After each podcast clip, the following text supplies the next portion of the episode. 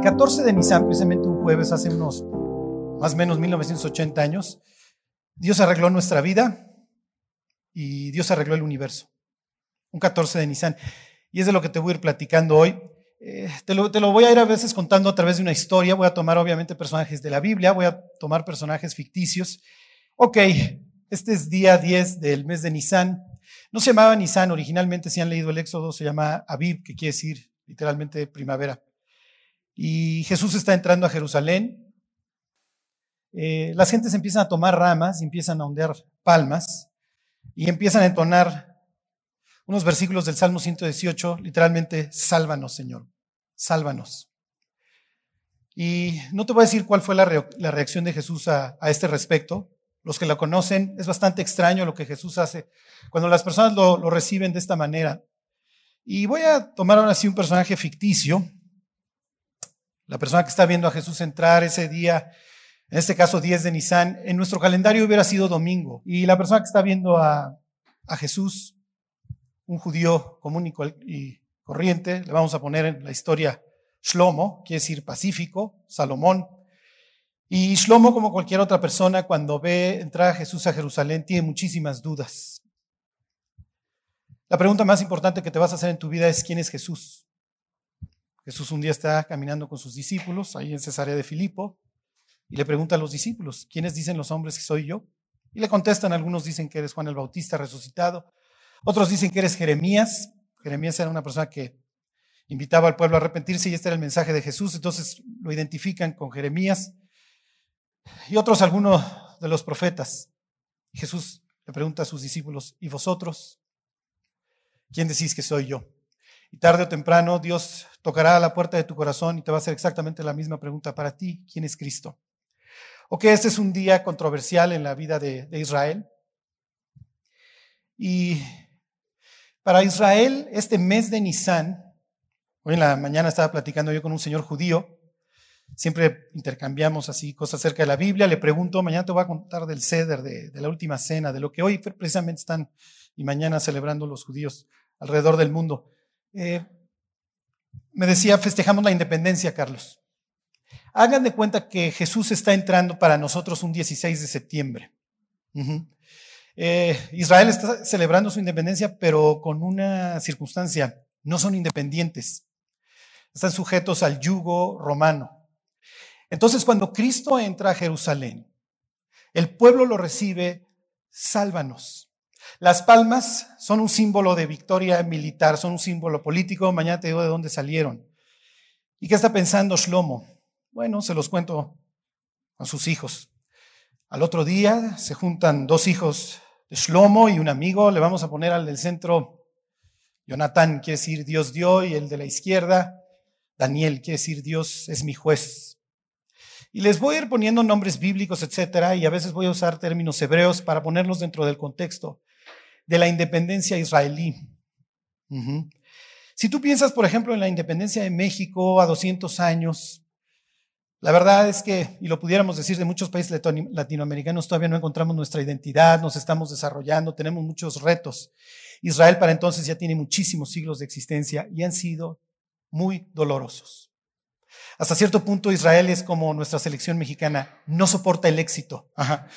Eh, cada vez que lo tienen a la mano lo pierden. ¿Ok? El caso es que al otro día se junta Daniel con Jonatán y están platicando acerca de lo que su papá le dijo.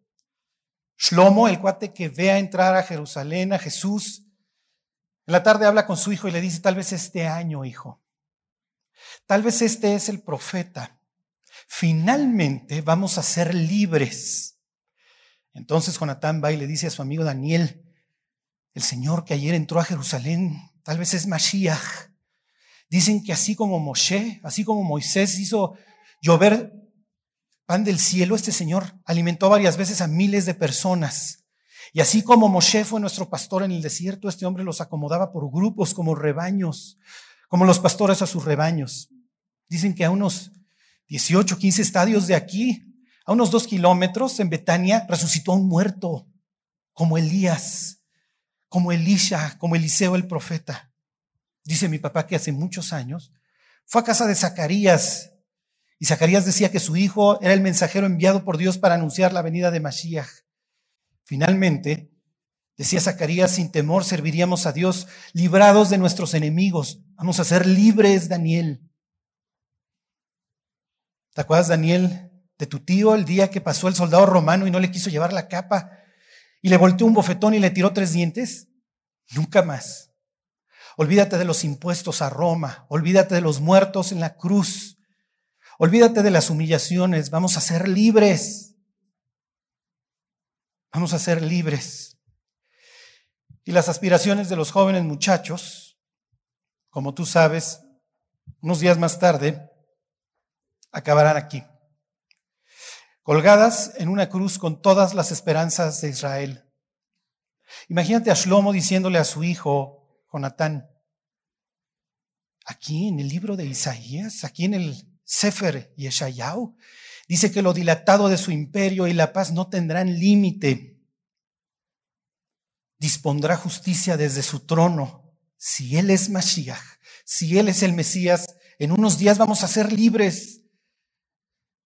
Dios nos prometió en la ley que Dios levantaría un profeta como Moshe. A él lo tendríamos que oír y finalmente seríamos libres. En unos días vamos a saber si este hombre efectivamente trae la libertad. Días más tarde, Jesús está colgado desnudo, de pies a cabeza en una cruz, y con él todas las esperanzas de los judíos que pensaban que Jesús era el Mesías. Ahí va todas estas esperanzas de que lo dilatado de su imperio no tendrá límite. Los propios discípulos de Jesús días más tarde van a decir, nosotros pensábamos que este era el que iba a redimir a Israel. Bueno, me voy a ir tantito para atrás, bastante para atrás, para que entiendas todo el contexto de la Pascua. ¿Qué sucede en estos días? Aquí empieza nuestra historia. En un, dijeran en hebreo, en un gan, en un jardín. Edén quiere decir delicia. Dios coloca al ser humano en un sitio en donde todos los sentidos son estimulados para bien. Es un sitio deleitoso. Dice Génesis capítulo 2, y los bendijo Dios y les dijo, fructificad, multiplicaos, llenad la tierra y sojuzgadla. Todo árbol en que hay fruto será para comer. En donde Dios les está diciendo, te va a ir bien, te acabo de bendecir, todas tus necesidades están cubiertas, no hay hambre, no hay ley federal del trabajo, no hay jornada máxima, te he creado no para que seas un alcohólico, drogadicto, esclavo. Te he creado para que sojuzgues, para que reines sobre toda la creación. Multiplícate. Y si recuerdas la historia, la realidad es que Dios no menciona la cantidad de árboles que hay ahí en el jardín, pero menciona dos. El árbol de la vida y el árbol del conocimiento del mal. Y si tienes hijos, ya sabes de cuál comimos nos gusta saber. Pudiendo haber vivido para siempre, pudiendo haber tenido la vida, quisimos conocer el mal. Pero la serpiente, dice el pasaje, era astuta. La palabra en hebreo es arum, que tiene sensibilidad, sabe por dónde llegar. Se acerca a la mujer y le dice, con que Dios os ha dicho, no comáis de ningún árbol del huerto. Cuando le dices a tus hijos una orden, y no la quieren acatar, ¿qué te dicen? No me dejas hacer nada. No, no puedes hacer eso. No me dejas ver ningún programa. No, no dije ningún programa. No puedes ver ese programa. ¿Le funcionó entonces al diablo? Le funciona ahora, con que no te dejan hacer nada. Si te vuelves cristiano no vas a poder bailar. La prisión se siente espantosa, ¿sí o no? Es que no me dejan hacer nada. La mujer le contesta y le dice, de los árboles del huerto podemos comer ya le quitó una palabra, podían comer de todos. Mas del árbol del conocimiento del bien y del mal, dijo Dios, no lo comeréis ni lo tocaréis. Si se han dado cuenta, señoras, de que son un poco exageradas? Te he dicho un millón de veces, no, me lo acabas de decir. O sea, Dios nunca prohibió tocarlo. Sí. Y en ese instante el diablo sabe que ya la tiene en la bolsa. Le dijo las palabras que en algún punto todos hemos escuchado. No morirás. La primera vez que te dieron una bebida alcohólica, un cigarro, una droga, ¿qué te dijeron? No pasa nada. No morirás, sino que sabe día, sino que sabe Dios que el día que comiereis de él serán abiertos vuestros ojos. Dios te ha tenido engañado todo este tiempo y no quiere que conozcas la verdad. Y menudo favor nos hizo el diablo al conocer la verdad. Sí, sí conocimos, no la verdad, la maldad, porque la verdad siempre estuvo, ahí Dios siempre estuvo para pasear en las tardes. Sí, conocimos lo que son los tribunales de lo familiar, la muerte, el divorcio, el gas mostaza, etc. Conoces el resto de la historia. La mujer dejó de ver esta prohibición como mala y lo empezó a ver atractivo, comió y como el muerto pesa menos entre dos, dio de comer a Adán, el cual, lejos de obedecer a Dios, se puso el primer mandil, este fue el primer mandilón en la historia de la humanidad, y lo ingirió. Y después de eso vino la expulsión. Inmediatamente, como Dios se lo, se lo cantó, reinó la muerte. ¿Alguna vez has meditado acerca del primer muerto en la Biblia? No es Adán, es su hijo. El primer entierro es de un hijo y un padre tiene que enterrar a su hijo. La humanidad, desgraciadamente, pues sí, efectivamente prolifera, pero literalmente, si has leído el capítulo 6 del Génesis, se pudre. Yo no voy a entrar a tema de híbridos y etcétera, y los Illuminatis, pero Dios, desgraciadamente, tiene que aniquilar a la humanidad completa. Y en una especie de, ¿cómo les diré? de Cristo, de una tipología de Jesús, genera un barco. La palabra hebrea es lo mismo que se utiliza más o menos para decir misericordia. Le dice a Abraham, perdona Noé, rodea el barco de lo que te voy a rodear el día que te mueras para recibirte en el cielo, de misericordia. Sobreviven ocho personas, el ocho en la Biblia es el número del reinicio, por eso había que circuncidar al niño al octavo día, y Noé baja. Baja del arca y después de que baja del arca, Dios le da una orden. Nuevamente, fructificad y multiplicaos. Multiplíquense en la tierra. Y desgraciadamente, ¿qué es lo que hace la humanidad? No, no me voy a esparcir sobre la faz de la tierra. Porque miren, Dios tiene esta política de juntos ni difuntos, mis cuates. O sea, los tengo que mantener separaditos porque se les ocurren muchísimas cosas. La humanidad hace una torre, la idea, dice Génesis 11, cuya cúspide llegará hasta el cielo. Ahí tienen una imagen de Nimrod, el arquitecto, no, no literalmente el arquitecto de la torre, sino el dirigente, el primer gobernador mundial después del diluvio. Y la idea es, según los sumerios, irse a vengar de Dios por el diluvio. Y lo implica el capítulo 11 del Génesis porque dice, ahora vamos a usar otros materiales, no sea que Dios vuelva a traer lluvia. Dios ve esto como una amenaza nuevamente y esparce a la humanidad según sus lenguas. Algunos dicen, interpretando ahí el Salmo 82, que asignó diversos ángeles a 70 naciones. Como sea, Dios decide hacer una nación propia. Viene de Ur de los Caldeos la persona a la que él va a llamar. Y la verdad es que esto hasta cierto punto parece de risa. Ok, viene la dispersión, Dios esparce a las naciones y dice, ahora yo voy a hacer la mía.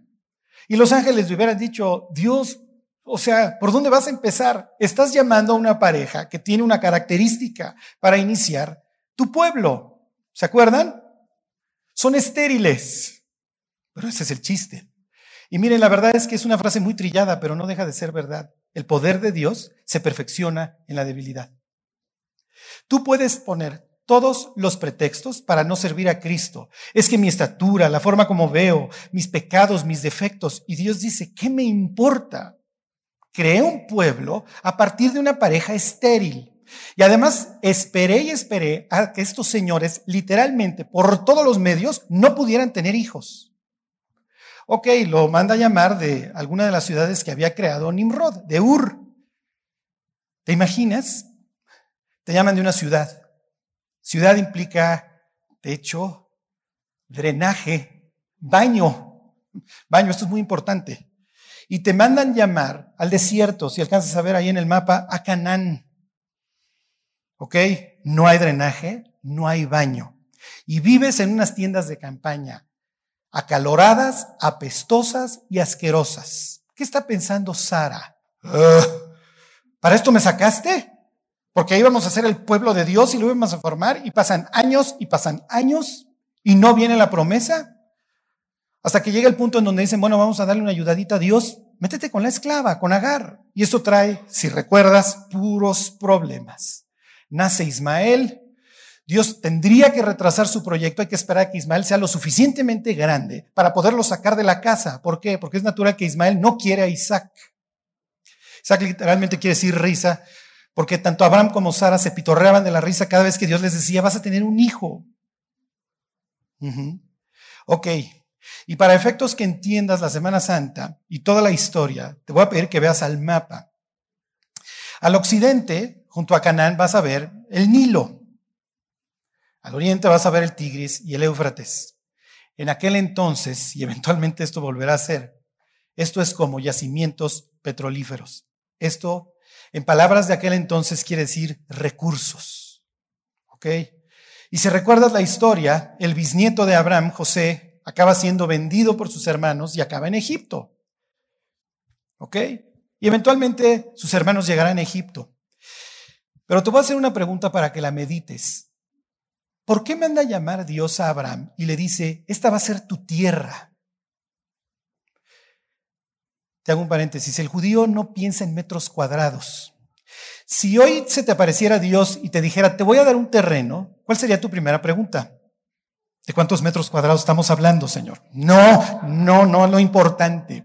Si tu parcela es grande o chica, no importa. Lo que importa es que tu parcela es tu área de influencia. Y Dios quiere colocar justo en el centro del planeta, arriba está Europa, al, oriente tienes, bueno, el Medio Oriente, etcétera, y hacia el sur tienes África. Dios quiere colocar a Israel justo en el ombligo del planeta para que todo el mundo pueda ver lo que es un pueblo de Dios. Pero si alcanzas a ver en el mapa el Jordán, el Jordán es un riachuelo. Ok, Dios, aquí no hay recursos. No. Entonces, bueno, entonces el chiste es que confíes en mí. Vas a tener que depender de las lluvias. ¿Cuántas veces no hemos dicho, Señor, hazme rico? Y entonces, bueno, entonces ya te podré servir. Y Dios dice, ¿por qué no me sirves primero? Y luego ya vemos si te hago rico con que te llegue lo de mañana. Hay veces que Dios tiene que retardar las bendiciones porque dejaríamos de depender de Él. Ok, pero para los judíos Egipto es malo. Egipto implica Agar, ya la regaron ahí. Ok, Egipto implica para Isaac, ¿se acuerdan? Viene una hambruna, Isaac va a descender igual que su papá a Egipto y Dios lo detiene, le dice, no vayas a Egipto, quédate aquí en Gerar. Y cuando le avisan a Jacob que su hijo José está en Egipto, no quiere ir. Y Dios le dice, no te preocupes, ve. José, tu hijo cerrará tus ojos y él regresará tus huesos para acá.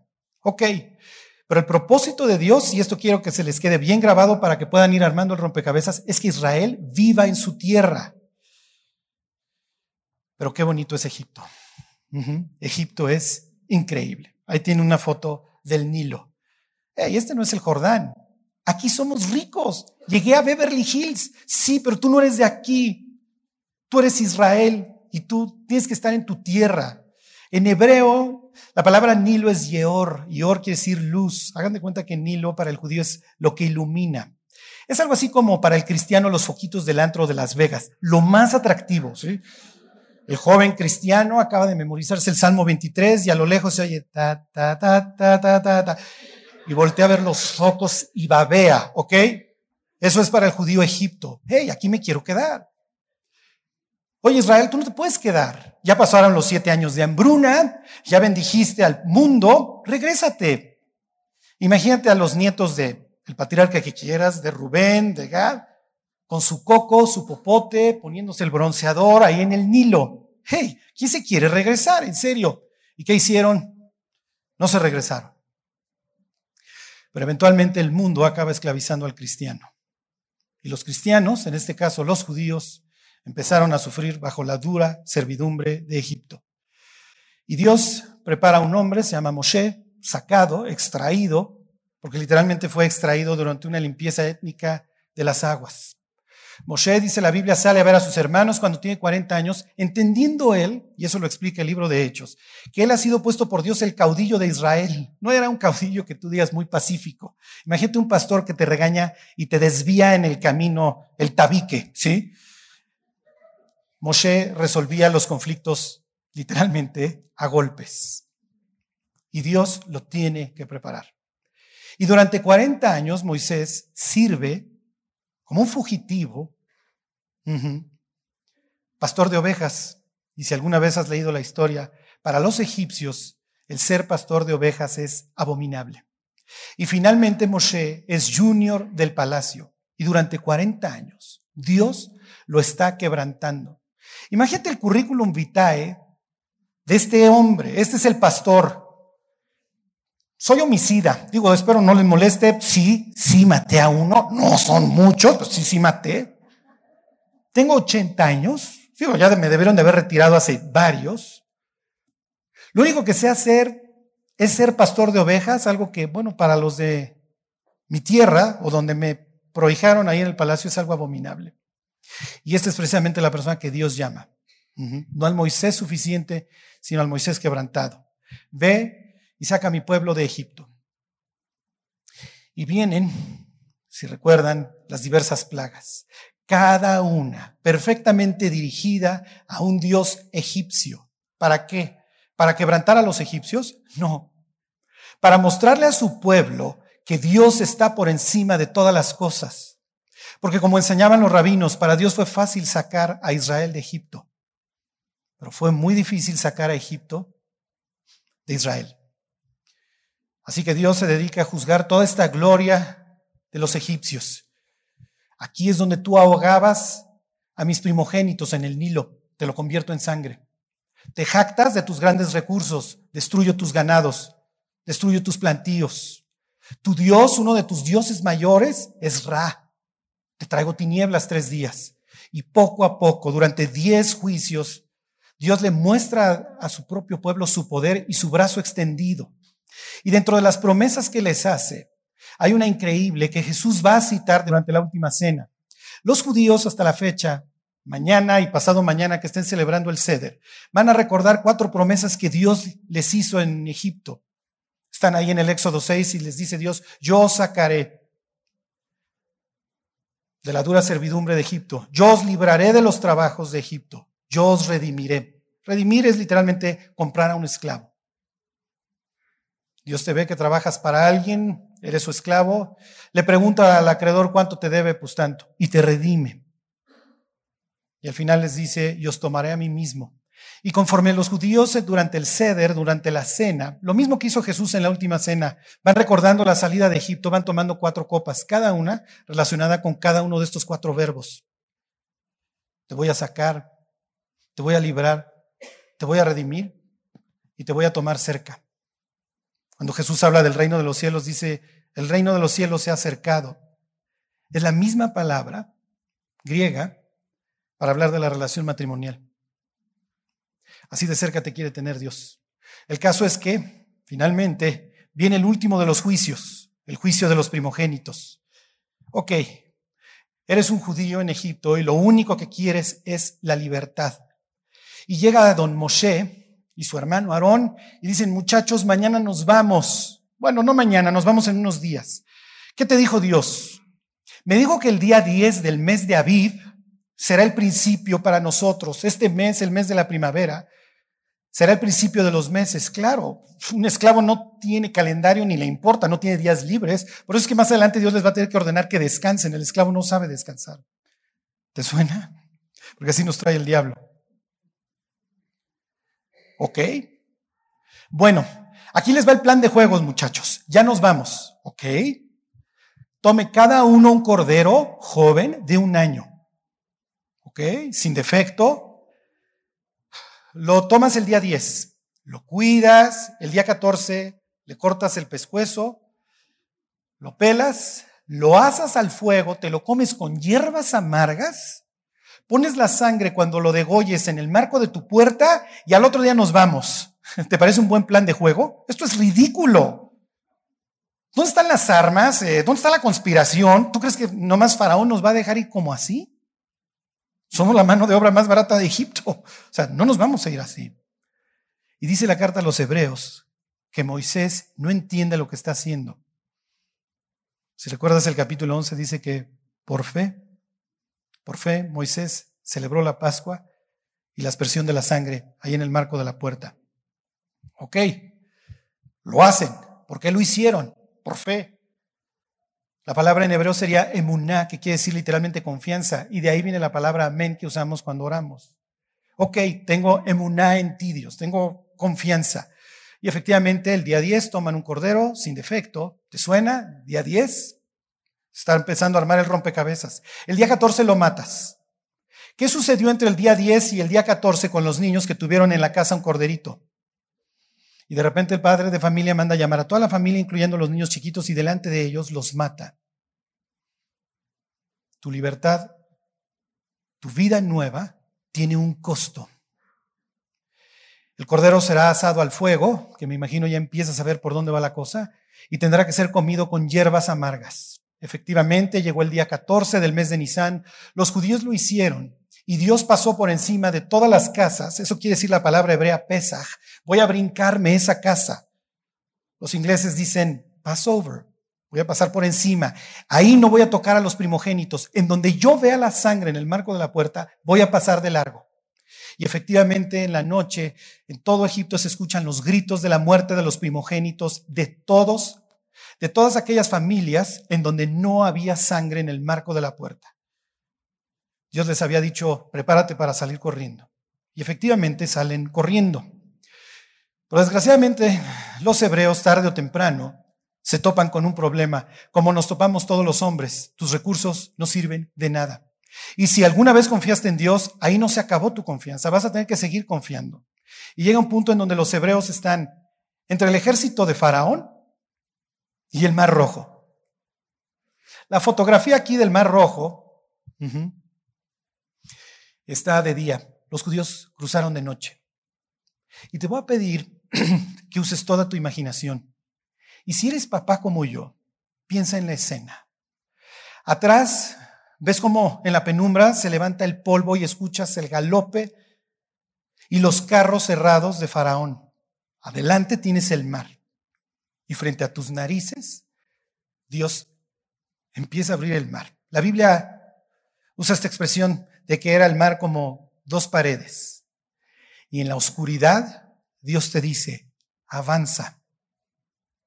Y no ves nada. Y en tus brazos tienes a tus hijos. ¿Y qué hizo Israel? Avanzó. También la carta a los hebreos dice que los egipcios quisieron intentar hacer lo mismo, pero ellos no tenían la fe en Dios. Y el ejército de Faraón, así como los primogénitos de Israel habían sido ahogados, muere ahogado cruzan y del otro lado, ¿te imaginas la fiesta que se organizó?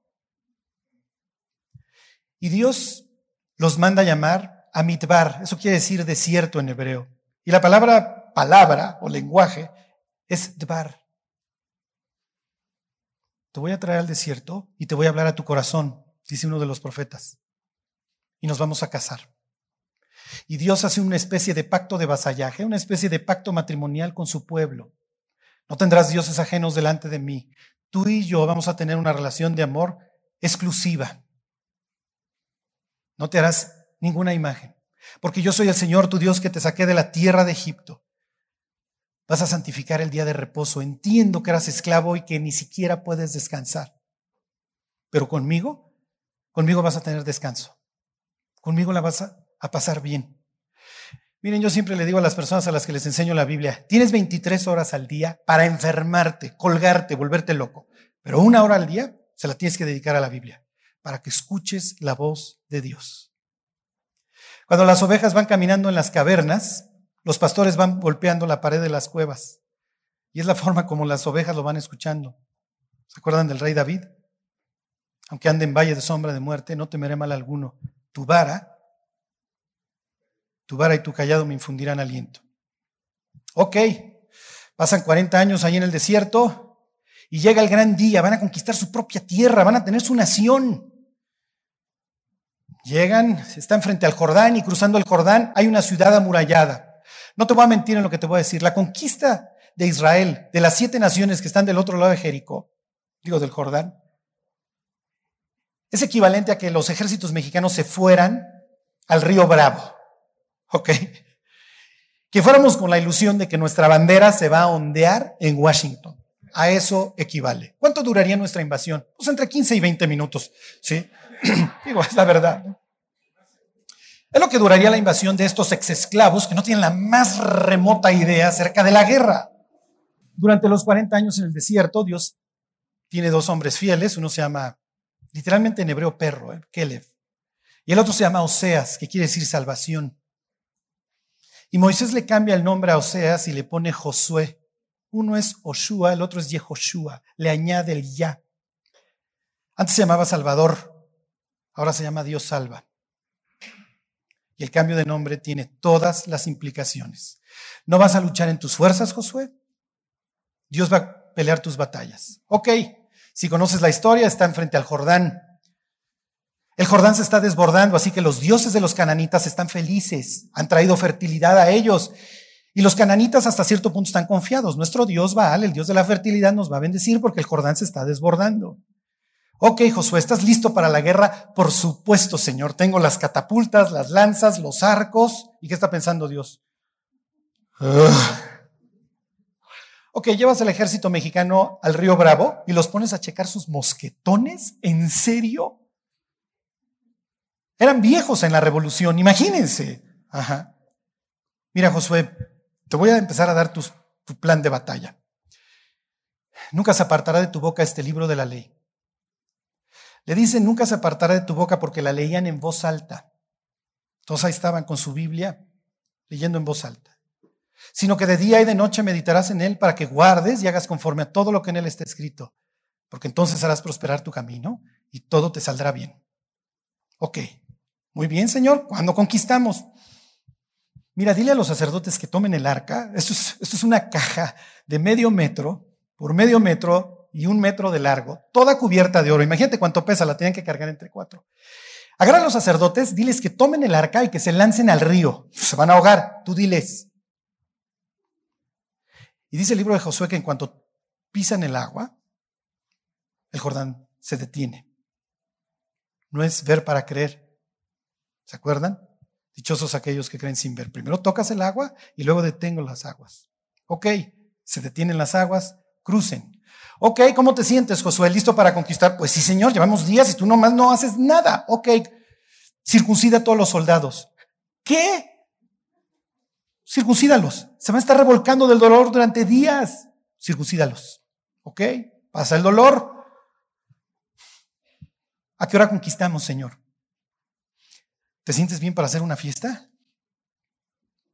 No, quiero conquistar la tierra prometida. Vamos a celebrar la Pascua. ¿Qué dices? Ok, celebremos la Pascua. Bueno, Señor, ¿cuándo conquistamos? Mira, vete por unos trompeteros, denle vueltas a la ciudad y yo tiro los muros. Josué, no seas ridículo. No tienes los elementos para conquistar Jericó. Cristiano, no seas ridículo. No tienes los elementos para ser papá, marido, lo que tú quieras. Dios lo tiene que hacer por nosotros. Mientras les platico la historia, hago parecer a Josué un poco tonto. Josué era un tipo, la Biblia lo presenta como un cuate en donde Dios le decía, haz esto y lo hacía. Nada cuestionaba. Israel conquista la tierra prometida. Y en el libro de jueces, el que sigue después de Josué, viene, unos versículos espantosos. Murió aquella generación y el pueblo de Israel se volvió como el resto. Y empezaron a adorar a los dioses paganos dioses que literalmente nunca jamás habían hecho nada por ellos. Esto se llevaba a cabo entonces, se lleva a cabo ahora. Claro, en aquel entonces había que esperar a que el niño muriera y se le ofrecía a los dioses para que les fuera mejor. Esto es como la persona que decide abortar para que su vida no se arruine. Y Dios se dirige a su pueblo y le dice, ¿qué te han dado que yo no te hubiera dado? Yo te hice conquistar la tierra prometida, tú eras un esclavo. Pero nos encantan los dioses ajenos. Nos fascina el mundo. E Israel con los pueblos de alrededor, aunque han conquistado la tierra prometida, se dejan conquistar y empieza una época literalmente espantosa en la vida de Israel. Y si nunca has leído el libro de jueces, hazlo estos días. Y cuando termines de leer el libro de jueces, lo único que vas a tener en tu cerebro es un signo de interrogación. ¿Cómo es posible que estas historias vengan en la Biblia? Dios está contando como un pueblo que deja la palabra de Dios, literalmente, se pudre. Ok, se acaba. Wow. hasta que llega este cuate al trono. Este es el tipazo, el líder. Es un escuinclete cuando Dios lo llama. ¿eh? Israel había designado un rey, lo habían intentado con los jueces y esto era un desastre. Designan al tipo más alto del pueblo, se llama Saúl, que quiere decir el, llamado. Es, hagan de cuenta que Saúl llegaba a las reuniones y decía este chiste, que ni es chiste, ya llegó por quien lloraban. Eso quiere decir Saúl. Lleva al pueblo a un total fracaso. Dios manda a llamar otra vez al profeta, Samuel le dice, vas a ungir al nuevo rey. Y cuando llega a seleccionar al nuevo rey, ve a un cuate con las mismas características de Saúl, al primer hijo de Isaí, al hermano mayor de David. Y dice, este es. Y Dios dice, ya deja de estar juzgando con la misma regla. Ese parámetro no funcionó. ¿Y se acuerdan de estas palabras preciosas? No mires a su parecer, ni a lo alto de su estatura, porque yo lo desecho. Porque Dios no mira lo que mira el hombre, Dios mira el corazón. Y la Biblia llama a David un hombre según el corazón de Dios. Y este tipo es increíble, porque cuando lo ungen como rey, él lo cree, se la cree, él cree que Dios tiene un plan para su vida. No creas que simple y sencillamente un día se le ocurrió irse a dar de trancazos con Goliat. Cuando se presenta con Goliat, él sabe que ha sido ungido, ha sido el elegido de Dios. La palabra que describe a David en la Biblia es Mashiach, la misma de Jesús, el ungido. Y cuando se presenta delante de Goliat, él sabe que Dios tiene un plan. no puedo morir. Yo voy a ser el rey de Israel. Pero antes de ser rey de Israel, es siervo de Saúl. Y nunca, jamás va a hablar una mala palabra de él, aunque Saúl recorre mar y tierra para matarlo. Y los que han leído la vida de David es increíble. Ahí están los salmos, donde derrama este hombre su corazón. Un día tiene David la oportunidad en una cueva de matar a Saúl. Este es el día. Dios lo puso en tus manos. Y David, delante de todos sus hombres que llevan años de frustración y fugados, yo no voy a alzar mi mano contra el ungido del Señor. Ese día, David garantizó la paz en su reino. Podía dormir perfectamente tranquilo, porque él le había enseñado a sus siervos y a sus hombres a confiar en Dios. La Biblia dice ahí en el libro de Samuel que durante la época de David no había herreros. Los filisteos habían quitado todos los herreros de Israel para mantener siempre a Israel bajo su yugo y que nunca se pudieran armar. Es lo que literalmente ha hecho el diablo en nuestra vida. Quito todos los herreros y te quito todas las posibilidades de que puedas salir adelante. Hasta que un día llegó un tipo como este. Y desgraciadamente les digo, Israel no soporta el éxito. En Estados Unidos, ahí la ley de quiebras y suspensión de pagos tiene un capítulo que se llama el capítulo 11, el capítulo de la quiebra. La Biblia también tiene su chapter 11 y es segunda de Samuel 11. Para los que han leído el pasaje, era el tiempo, dice literalmente segunda de Samuel 11, que los reyes salían a la guerra. David, tú tenías que salir a la guerra, lo que estoy implicando, diría Dios. Y David se queda. La casa de David está hasta arriba, en el monte de Sión, Así que él puede ver todas las casas hacia abajo. La esposa de uno de sus generales, la esposa de Urias, se está bañando en el terrado. Parte de la base de que como su marido se fue a la guerra, también el rey se fue a la guerra y el rey no va a estar de mirón. La Biblia dice que David lleva ahí una vida inútil, se levanta en la tarde, después de una siesta se asoma y ve a Betsabé, la esposa de uno de sus mejores hombres. ¿Quién es? Y le dicen, es la esposa de Urias. Tráiganla. Y a partir de entonces, de este adulterio, luego manda matar a Urias. Israel no vuelve a ser el mismo. ¿Tendría un hijo Salomón? Es hijo de Betsabé. Imagínense cómo creció este cuate en el palacio. El hijo del amante. Salomón algún día se dirige a Dios y le dice, hazme un hombre sabio para saber guiar a tu pueblo. Y Dios le dice, por cuanto no me pediste ni victoria sobre tus enemigos, ni riquezas, sino sabiduría para guiar a mi pueblo, sí, el que yo escogí desde Abraham, te voy a hacer el tipo más sabio, más poderoso y más rico sobre la tierra. Pero Salomón, desgraciadamente, no le cree a Dios, así que decide casarse con la hija del rey de Moab, con la hija de Faraón, con la hija de acá, para hacer puros pactos tipo embajador. Y desgracia su vida y desgracia el reino. Y en el 740 más menos antes de Cristo, parte de Israel es conquistada por los asirios y 140 años más tarde, en el 580, el reino del sur es conquistado por los babilonios y a Dios. Cambiaron las cosas. Israel tuvo una época de más o menos 40 años de independencia entre los griegos y los romanos. Unos años antes del nacimiento de Cristo sube Octavio César Augusto al trono. Y Octavio es recordado por la paz octaviana o la Pax Romana. Si le preguntaras al diablo o a Dios, da lo mismo en este caso, ¿cuál ha sido la mayor manifestación de paz en la historia de la humanidad? Te dirían la Pax Romana. Y si tu pregunta siguiente sería, ¿cómo la consiguieron? A punta de lanza, como cualquier imperio. Arraso, destruyo, no me importa con qué me encuentre. Y si encuentro resistencia, los crucifico. El crucificado duraba más o menos, y esto tiene mucha relevancia para la historia, dos o tres días. Dos o tres días en la cruz. Y esto era lo que los judíos le hacían a los pueblos que consideraban indignos. Pues era natural que hubiera paz en el imperio. Para los romanos todo era prosperidad. Para los pueblos conquistados todo era, todo era dolor. Y es bajo la Pax Romana donde Dios decide hacer su entrada literalmente al mundo. Jesús, dice la Biblia, nace en Belén y cuando nace, nace literalmente en una cueva. En una cueva donde se guardaban animales, en donde encontrarías excremento por todos lados. ¿Qué estaba haciendo Dios? Bueno, literalmente se estaba aclimatando porque luego iba a vivir en nuestros corazones. ¿Y cuál es el mensaje que está mandando? Voy a nacer en lo más bajo.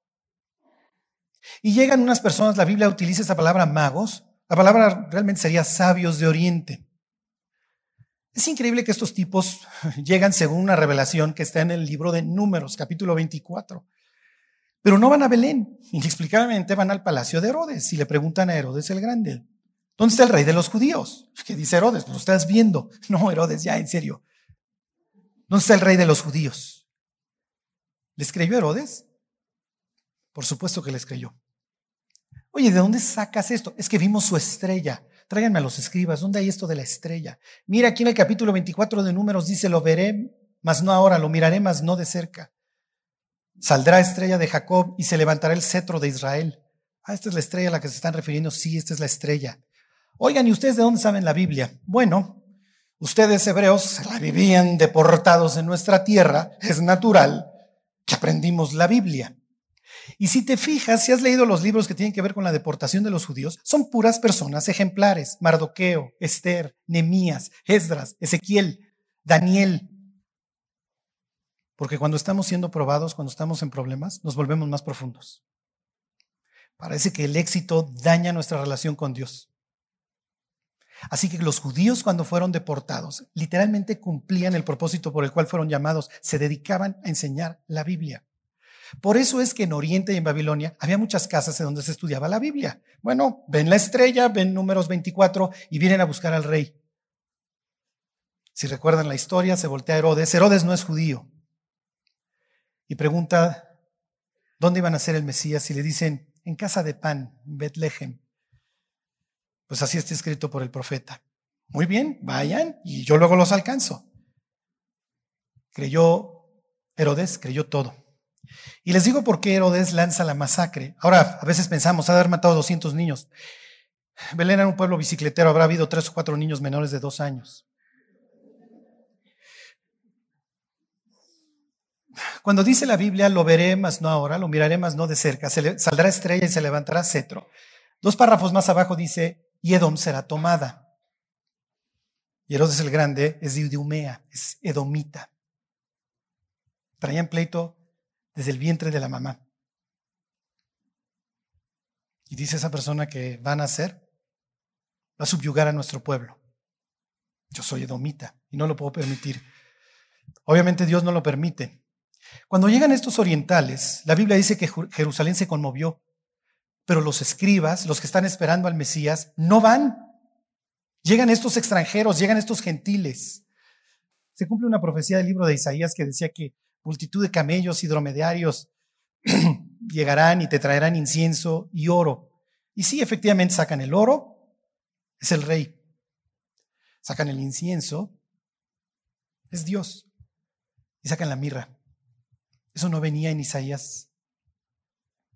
La mirra era un narcótico que les daban a los sentenciados a muerte y eran especies que se utilizaban para embalsamar a los muertos. Imagínate, estás feliz, tienes a tu hijo en brazos, acaba de nacer y te traen oro. Digo, se necesita para las cuentas de los hospitales hoy en día. Incienso, perfecto. Y te traen un certificado de galloso para el día que tengas que enterrar a tu hijo. Y dices, ¿cómo sabes? ¿Cómo sabes que el Mesías va a morir? Bueno, si se hubiera escrito algún libro de la Biblia en México, es el que más amaríamos. En Babilonia se escribió el libro de Daniel que literalmente dice, y se quitará la vida al Mesías, príncipe. Ok, Jesús se mantiene, si así lo quieres ver, oculto durante 30 años, hasta que finalmente, cumpliendo la edad sacerdotal para ejercer como sacerdote, y aquí no voy a entrar en muchos detalles, aunque él no es levita, va a ser un sacerdote. Y además ya no es un joven como el Mosh que está quemando trailers o lo que tú quieras, sino que ya es un hombre maduro, Jesús arranca su ministerio. Y te voy a poner algunos ejemplos. Esto es como Dios está hablando de forma encriptada. Cuando Juan lo bautiza, dice la Biblia que desciende el Espíritu de Dios como paloma.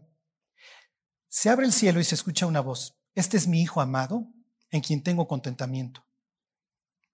Y años más tarde Dios le iba a incluir a la misma frase, a él oíd. Juan el Bautista entiende todo. Jesús está citando, perdón, Dios está citando muchísimos versículos de la Biblia en una sola frase. Este es mi hijo. Está citando el Salmo 2. Este es mi hijo amado, está citando Génesis 22, en donde Dios le dice a Abraham, no me negaste a tu único, a tu amado. Abraham tenía solamente a Isaac, no, también tenía a Ismael. Pero Dios, si quieres, de forma encriptada está diciendo, este es el hijo de la promesa. Y así como Abraham sacrificó en su corazón a Isaac, yo lo voy a entregar. En él, dice Dios, tengo contentamiento. Está citando Isaías 42 que dice, este es mi siervo en quien mi alma tiene contentamiento. Está diciendo, este es el Mesías.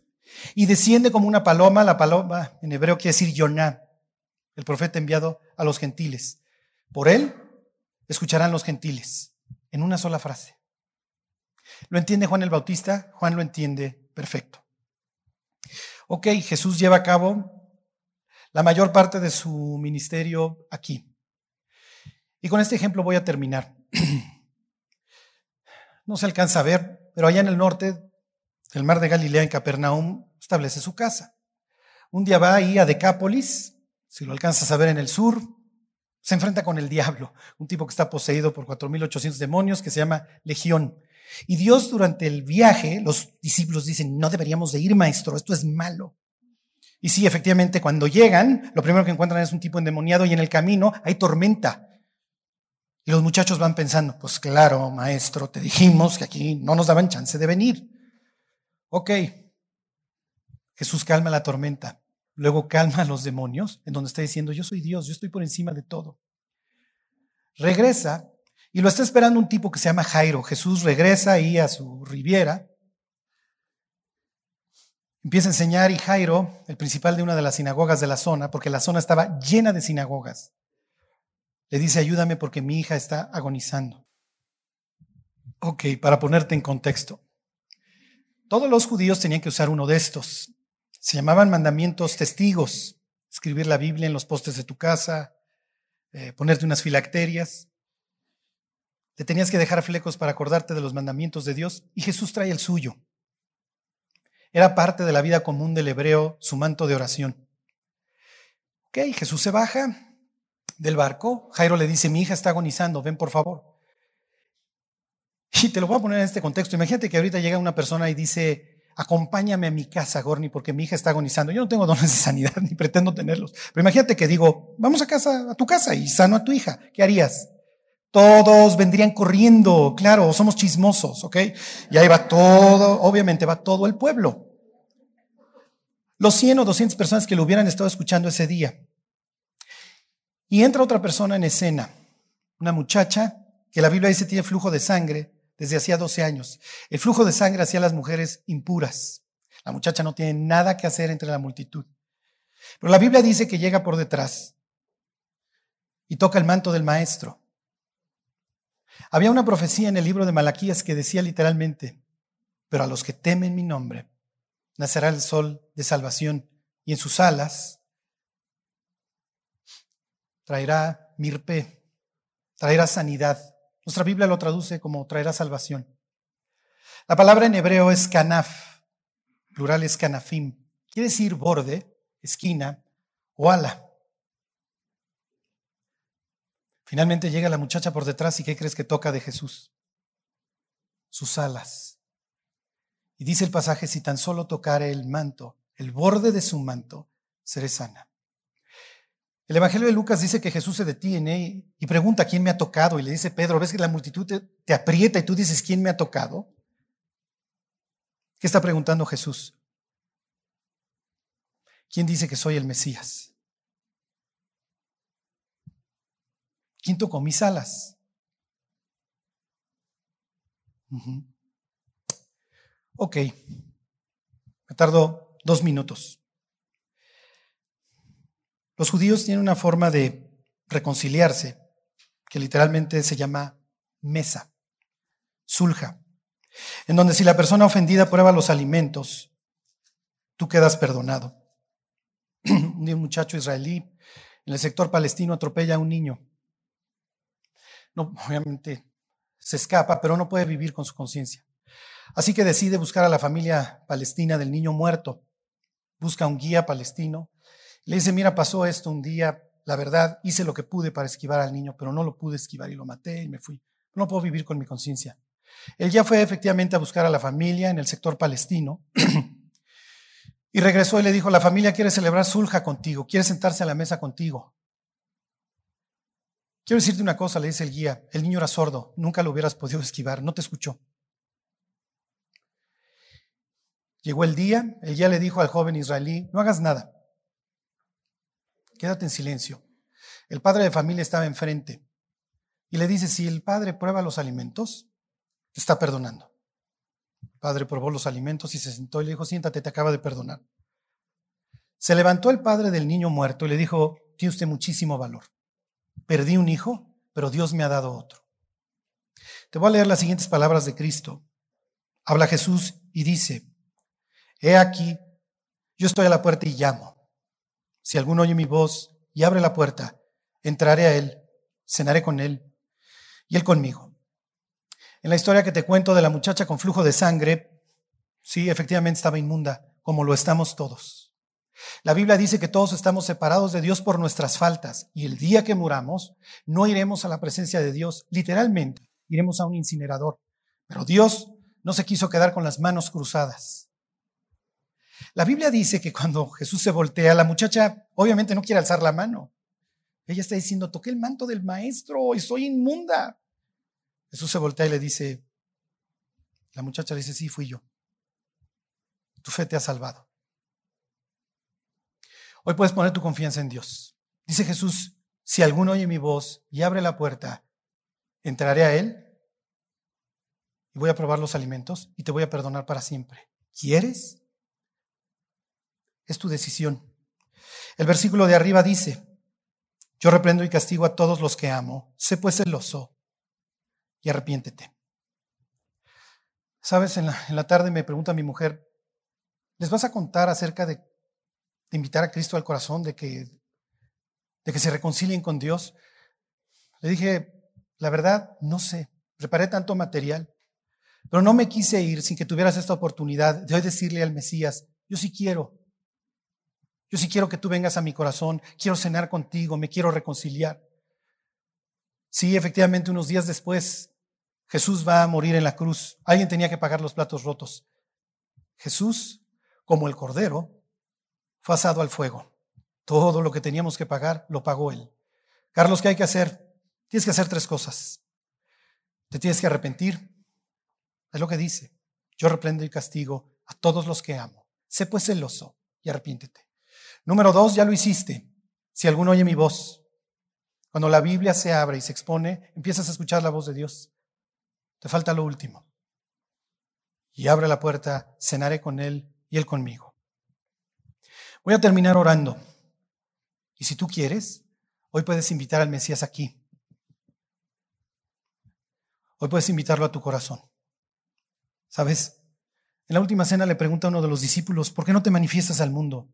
Y Jesús le dice, me voy a manifestar al que me quiera conocer. Y sí, efectivamente, como en esta procesión hoy ves a muchísimas gentes ir al lado de Jesús, pero solo poquitos se le acercan a sus alas con fe. Si quieres, hoy le puedes abrir la puerta de tu corazón. Voy a orar, no tienes que decir nada en voz alta, pero sí se lo tienes que gritar a Cristo desde aquí, donde Jesús hoy está tocando. Así que si quieres, dirígete a Dios con estas palabras. Dios, te quiero dar las gracias por haber enviado a tu Hijo a este mundo a morir por mí. Jesús, te doy las gracias de que tú fuiste a redimirme allá a la cruz de que ahí fuiste a derramar tu sangre. Hoy Jesús, quiero que entres a mi corazón. Quiero Dios que entres en mi vida. Quiero que me des la nueva vida que tú me prometes, que me perdones y que pueda comenzar de nuevo. Gracias Dios por todo lo que tú hiciste por mí ahí en el Calvario. Nunca lo voy a entender por completo, pero hoy te digo que sí, que sí quiero Dios. Te pido todo esto, Señor. En el nombre de Cristo Jesús, a quien yo invoco. Amén.